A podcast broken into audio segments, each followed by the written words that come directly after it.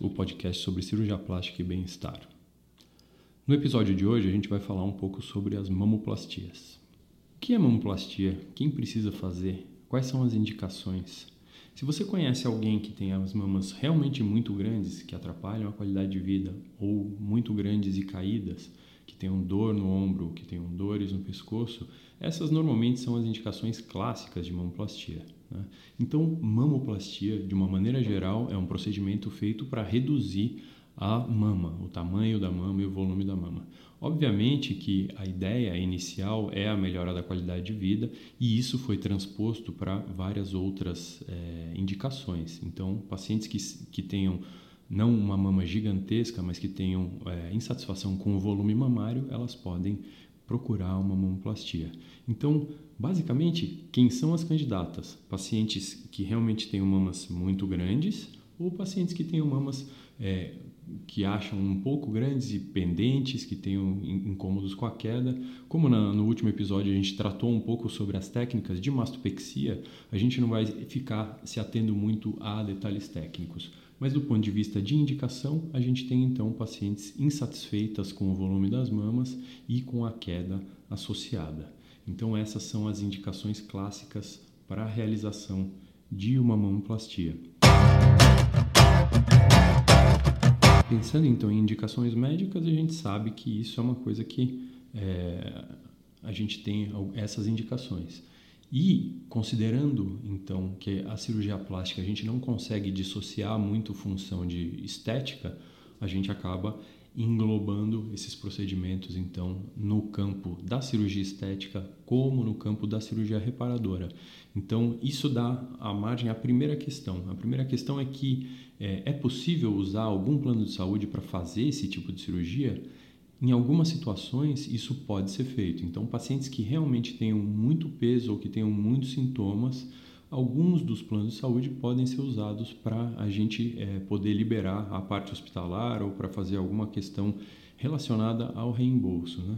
Mas isso, para isso, a gente precisa ter algumas condições. Então, normalmente, é, realmente alterações na coluna cervical, como dores, né? pacientes que tenham hérnias, alguma coisa disso. E aí a gente normalmente conta com a colaboração e a, e a, a ajuda do ortopedista que faz a indicação desse procedimento. Então, esse é o, o, o, essa é a situação em que normalmente a gente consegue jogar essa, essa, esse procedimento, usar o convênio. Para todas as outras pacientes que têm um incômodo puramente estético, essa é considerada uma cirurgia estética. Então, vamos falar um pouco sobre o pré-operatório. Então, se uma paciente qualquer se apresenta para fazer uma mamoplastia, como que a gente vai lidar com essa paciente? Então, o preparo dessa cirurgia, ele é um preparo como de qualquer outra cirurgia plástica. Então, são colhidos exames normais, exames de sangue, é, eletrocardiograma, um preparo e ah, os exames específicos da mama, eles variam muito de acordo com a idade da paciente. Então, pacientes jovens, elas vão fazer um ultrassom para fazer um screening, ver se não existe nenhum nódulo, ou as pacientes que têm mais idade, mais de 40, 45 anos, elas já podem associar a mamografia ao screening da mama para a gente fazer um diagnóstico. Por quê? Se a gente acha algum nódulo, a gente também é, tem a possibilidade de estudar isso no pré-operatório para eventualmente a gente não ter a surpresa de ter alguma, alguma lesão no pós-operatório, né? E também pacientes com nódulos é, com mais investigação e indicação cirúrgica, essas pacientes também podem necessitar do auxílio de um ginecologista, de um mastologista na cirurgia ou é, a orientação para que se faça a retirada desse nódulo é, durante a cirurgia. Então, o que uma paciente tem que perguntar, ou com o que ela deve se preocupar antes de fazer essa cirurgia, o que deve ser perguntado numa consulta de pré-operatório? A primeira questão acho que é em relação à qualificação do médico, então saber a formação dele, então entrar nos sites de, da especialidade, né? no site do CRM, ver se o profissional o cirurgião plástico ele é formado, se ele é qualificado, entrar no site da Sociedade Brasileira de Cirurgia Plástica, ver qual que é o nível de formação desse profissional. Essa é a primeira questão. A segunda questão é se ele é um profissional experiente e se ele faz é, essa cirurgia com frequência, e aí a gente fica um pouco mais tranquilo. Aí a questão é, é que mais que a gente deve ter de preocupação? Então, pacientes jovens que não tiveram filhos, não amamentaram, é importante que a gente tenha essa preocupação é, antes da cirurgia e pergunte ao médico se a gente vai ter é, algum prejuízo para a amamentação ou se existe alguma técnica possível que preserve a possibilidade de amamentação no pós-operatório. A segunda questão é relativa à sensibilidade, que tipo de alteração de sensibilidade que a gente pode ter nessa cirurgia. E existe a questão das cicatrizes. A gente já tocou um pouco é, nessa, nessa questão no nosso episódio falando sobre mastopexias e as cicatrizes são basicamente as mesmas quando a gente faz a mamoplastia redutora. E então, quais são os meus objetivos numa cirurgia de redução mamária? O nome está aí, né? Reduzir a mama. Então, eu faço uma redução da quantidade de pele que tem sobrando do parênquima, ou seja, do tecido mamário, e aí a gente vai precisar fazer um remodelamento dessa mama. O que, que a gente quer? Que a mama esteja numa posição normalmente mais alta, que ela esteja mais estreita e que ela fique mais cônica, ou seja, com um formato mais próximo de uma mama normal. Normalmente, as técnicas pedem que a gente faça uma redução da parte mais inferior da mama, ou seja, aquela parte de baixo da mama, ela é retirada, como se fosse uma retirada de uma fatia de pizza dessa parte de baixo, e aí a gente faz a aproximação dos tecidos, esse rearranjo, fazendo a colocação dele um pouquinho mais para cima ou bastante mais para cima, dependendo do nível de queda dessa mama, certo? Para fazer isso, eu preciso de algumas cicatrizes. E normalmente em uma mamoplastia redutora a gente acaba usando pelo menos duas cicatrizes. A cicatriz periareolar que a gente faz para mexer na altura do complexo areolo papilar, ou seja, do, do, da areola e do mamilo, isso precisa subir. Pacientes que têm mamas grandes, normalmente a gente reduz um pouco o tamanho da areola, então essa é a primeira cicatriz. A segunda cicatriz é uma cicatriz vertical que a gente usa para fazer a retirada do excesso de pele que está localizado no polo inferior da mama.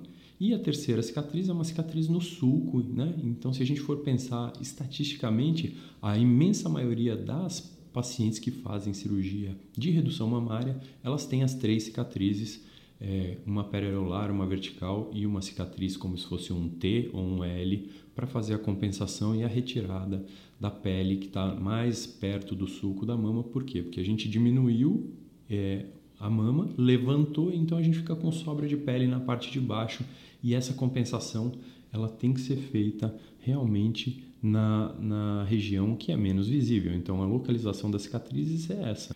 Quando a gente pensa então, e a gente falou um pouco sobre sensibilidade e aleitamento no pós-operatório, que é uma coisa que a maioria das pacientes jovens tem que estar preocupadas, é, existe a possibilidade de perda da capacidade de aleitamento? Sim, no pós-operatório.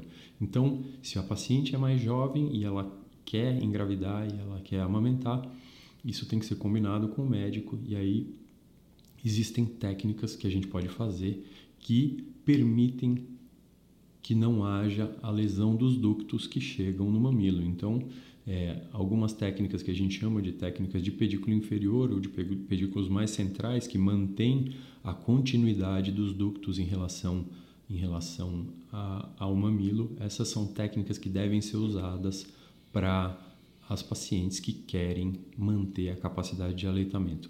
Se a paciente é mais velha, ou se ela não vai engravidar, ou se ela já teve, teve os filhos, aí realmente essa é uma preocupação que pode ser deixada em segundo plano, porque as outras técnicas que fazem cortes atrás do mamilo, elas são técnicas também muito boas do ponto de vista de manejo e de remodelação do, do tecido da mama, ok? E em relação à sensibilidade, a sensibilidade, toda vez que a gente faz uma cirurgia, que a gente tem é, descolamentos, que a gente faz reposicionamento, a gente tem dois fatores. O primeiro fator é existe uma transposição do tecido de um lugar para o outro. Então, a gente tem que esperar que o cérebro da paciente acostume com aquela posição. Então, essa é uma grande coisa. Então, a gente precisa ter essa, esse tempo, essa plasticidade para o cérebro acostumar com uma posição nova do tecido. A segunda coisa é que existem cortes existem descolamentos. Então, a sensibilidade, ela temporariamente, ela vai ficar reduzida na, na, na mama. Né? Ah, em quanto tempo eu vou é, retomar isso? Mais ou menos é, a gente começa isso, obviamente, logo que, que acaba a cirurgia, os nervos começam a crescer, mas a gente pode falar em torno de seis a oito meses para o retorno, para re, reestabelecer a sensibilidade. Ah, vai ser exatamente igual a antes? Não, provavelmente não, e quando a gente vai estudar isso, a gente vê que é, existe sempre uma perda de sensibilidade é, ela não é muito perceptível né, pelas pacientes. Então, quando a gente vai medir e fala, você pergunta para as pacientes, elas falam: "Ah, minha sensibilidade voltou totalmente". Isso não é verdade, mas é voltou quase que totalmente, ou seja, 90 95% da sensibilidade inicial da mama voltaram, mas é, isso não é perceptível sem a medida por instrumentos. Então, é uma perda de sensibilidade que é pouco importante. Essa é uma questão. As cicatrizes, então as cicatrizes que a gente põe, essas elas são muito pouco sensíveis. Então a paciente ela realmente não tem sensibilidade na área de cicatriz. Por isso a gente tem que cuidar para ter cicatrizes também de uma boa qualidade. Então como funciona o dia? Como funciona a cirurgia? Então, normalmente, é, a, uma mamoplastia redutora é feita num esquema de hospital-dia. Ela pode ser combinada assim com outras cirurgias, mas aí a gente aumenta um pouco o porte e normalmente o paciente dorme no hospital. Mas se for fazer uma mamoplastia redutora isolada, o que acontece é que é uma cirurgia feita na imensa maioria das vezes com anestesia geral por uma questão de segurança, para aumentar a segurança do procedimento, e aí em torno de duas horas, no máximo três horas, dependendo do tamanho da mama, de quanto se reduz, a gente resolve essa questão. A cirurgia demora em torno de três horas, hospital dia, ou seja, faz a cirurgia, vai embora no mesmo dia para casa para reassumir as atividades. É muito raro a gente precisar usar drenos, certo? É, a, o sutiã no pós-operatório que é utilizado é um sutiã cirúrgico, mais por uma questão de conforto e para a gente não ter nenhuma área de compressão sobre as cicatrizes que a gente coloca. É, a gente usa normalmente fios de sutura totalmente absorvíveis e aí a gente usa um curativo que é uma cola por cima e esse curativo ele acaba ficando aí em torno de é, 14 a 21 dias. Então, na hora que a gente tira o curativo, a gente não tem necessidade de remover nenhum ponto, porque os pontos eles já estão, é, já, já se foram, já foram totalmente absorvidos. É, e aí a gente começa a cuidar das cicatrizes. É, então, quais são as restrições que os pacientes têm no pós-operatório? Normalmente a gente segura é, atividades mais bruscas e intensas com os braços, por aproximadamente duas a três semanas, então sem dirigir mais ou menos duas semanas. E isso não tem a ver com o fato de ter carro automático ou não, é mais uma segurança. Por quê? Porque há um descolamento e a gente refixa a mama com pontos sobre a musculatura peitoral. Então, se a gente faz algum movimento muito brusco, e isso normalmente é involuntário, é, essas pacientes podem ter um sangramento e a gente tem que é, voltar para o centro cirúrgico para achar o ponto de sangramento e controlar isso. Tá?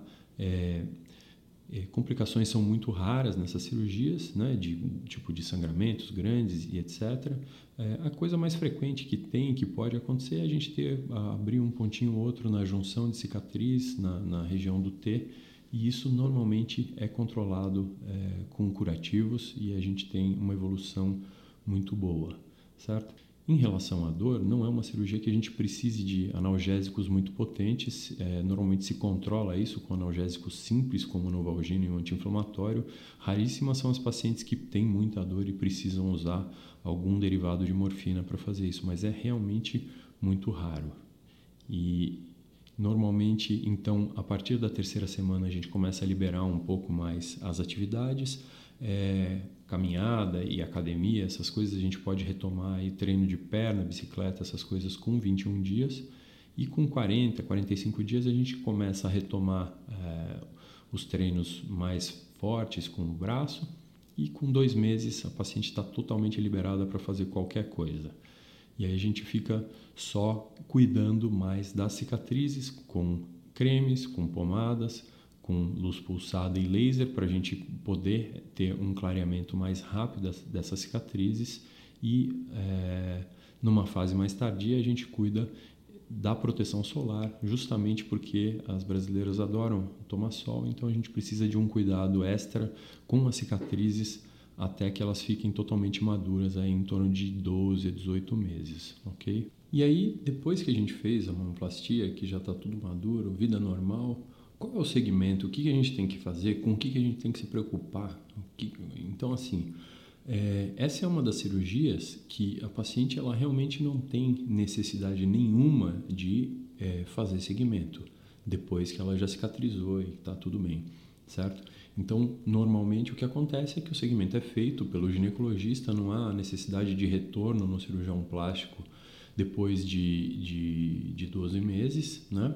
É óbvio que a gente pede porque a gente quer ver a manutenção do resultado e como que isso acontece no longo prazo. E essa talvez seja uma das preocupações das pacientes. Falar, ah, depois que eu fizer essa cirurgia, minha mama vai cair? É, como que funciona? É, o que acontece é que quando você faz esse tipo de cirurgia, você continua envelhecendo, então, obviamente que há uma perda do resultado, que a mama ela cede um pouco, mas a ideia é que você tenha uma mama bastante natural, com o volume adequado e que consiga usar suas roupas, biquínis, etc., sem nenhum incômodo no pós-operatório. E aqui vem uma das, das coisas que são modismos e que a gente tem que tomar muito cuidado, que é a famosa a mamoplastia de substituição. Então tem acontecido cada vez mais isso. O que, que acontece? Pacientes que têm as mamas grandes e elas nos procuram no consultório e elas falam: Ah, a minha amiga que colocou um implante ela tem um resultado lindo e é esse que eu quero. Então a gente tem que ter bastante, bastante cuidado para indicar esse tipo de cirurgia. Por quê? Se você tem uma mama grande, é muito difícil você conseguir imitar o resultado de uma paciente, de uma amiga que tem uma mama pequena ou não tem nada de mama e coloca uma prótese e tem aquele colo cheio, preenchido e etc. Então, essa é a primeira questão. E isso levou ao desenvolvimento, mais recentemente, por alguns cirurgiões plásticos, é, de tentarem fazer uma retirada bastante agressiva do tecido da mama e trocar isso por prótese. É, existem algumas considerações aqui que a gente tem que fazer. Tá? Então, a primeira questão é: a prótese ela pode dar problema, então ela tem que ser usada com algum cuidado. Então, imagina que eu tiro é, 80, 90% do tecido da mama. Então, o paciente tem a mama grande, eu tiro lá, sei lá, 600 gramas de mama e coloco um implante grande no lugar. É, e ela tem algum problema, se ela tem uma infecção, se ela tem que fazer a retirada desse implante. Então, essa é, é uma consideração. A gente trocar tecido saudável por tecido mamário é uma coisa que tem que ser feita com muito cuidado. Né? É, não existe até hoje nenhum implante que não tenha que ser trocado. Então, essa é outra questão. Custa mais caro porque a gente tem que colocar uma prótese, é, sangra mais porque a gente tem aí uma, uma cirurgia maior.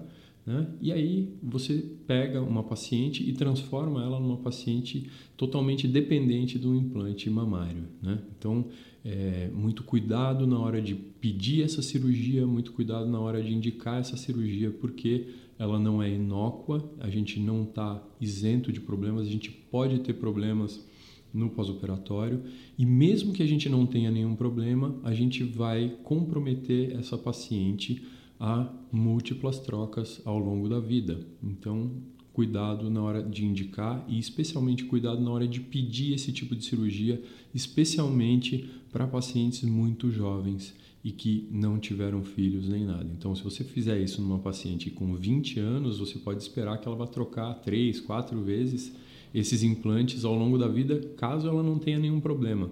Então, a gente tem que ter sim uma preocupação. É diferente de uma paciente que já está com 45, 50 anos e tem essa necessidade, né? Porque isso acontece em muitas das pacientes que têm que tirar a mama por algum problema, como um câncer ou que tem uma mutação, tiram a mama e fazem a reconstrução da mama. Aí a gente não tem muita dúvida em usar esse tipo de approach para fazer a, o tratamento da mama. Então, mamoplastia de substituição tem que ser vista com cuidado. Não quer dizer que não possa ser feito, mas a gente tem que ter bastante cuidado na hora de indicar esse tipo de procedimento. E a última questão, acho que é realmente em relação à longevidade do procedimento. Né? A gente tem que ter na cabeça que uma mama reduzida e montada com o próprio tecido, a gente não vai ter tanto volume em cima. Então, algumas pacientes que fazem essa cirurgia com 18, 20 anos, é normal que no futuro elas peçam a, a colocação de um implante é, para voltar a ter um pouco mais de volume ou depois que tem uma perda de peso, alguma coisa assim. É, então, é, não é errado você no futuro colocar um implante caso você venha querer um resultado um pouco mais exuberante. Né? Eu acho que essa era mais a questão. Né? E um grupo que é muito particular, que a gente já, já citou anteriormente, são as pacientes que fizeram cirurgias bariátricas. Aí a gente não tem muita muita dúvida em indicar a substituição ou a adição de um implante, porque essas pacientes têm mamas realmente muito flácidas, com pouca consistência e é muito difícil de montar essas mamas sem a ajuda de um implante. Ok? Bom, é, esse é um episódio um pouco mais curto. Eu acho que se a gente juntar ele, ouvir ele em conjunto com o nosso episódio de mastopexias, a gente cobriu basicamente todos os aspectos relacionados às cirurgias de elevação e de redução da mama. É, eu espero que vocês tenham gostado, que vocês tenham aproveitado. Como sempre, nosso, os nossos canais de comunicação estão abertos aqui é, pelo Instagram, então arroba Plastitalks ou arroba emontag, é, ou o e-mail montagedu.gmail.com. Eu espero sugestões, dúvidas e as manifestações de vocês. E eu peço sempre que vocês possam recomendar o podcast para alguma amiga, para alguém que tenha dúvidas sobre cirurgia plástica e possam também avaliar no iTunes e no Spotify. É, isso ajuda bastante a gente e aumenta o alcance do podcast. Até a próxima. Tchau, tchau.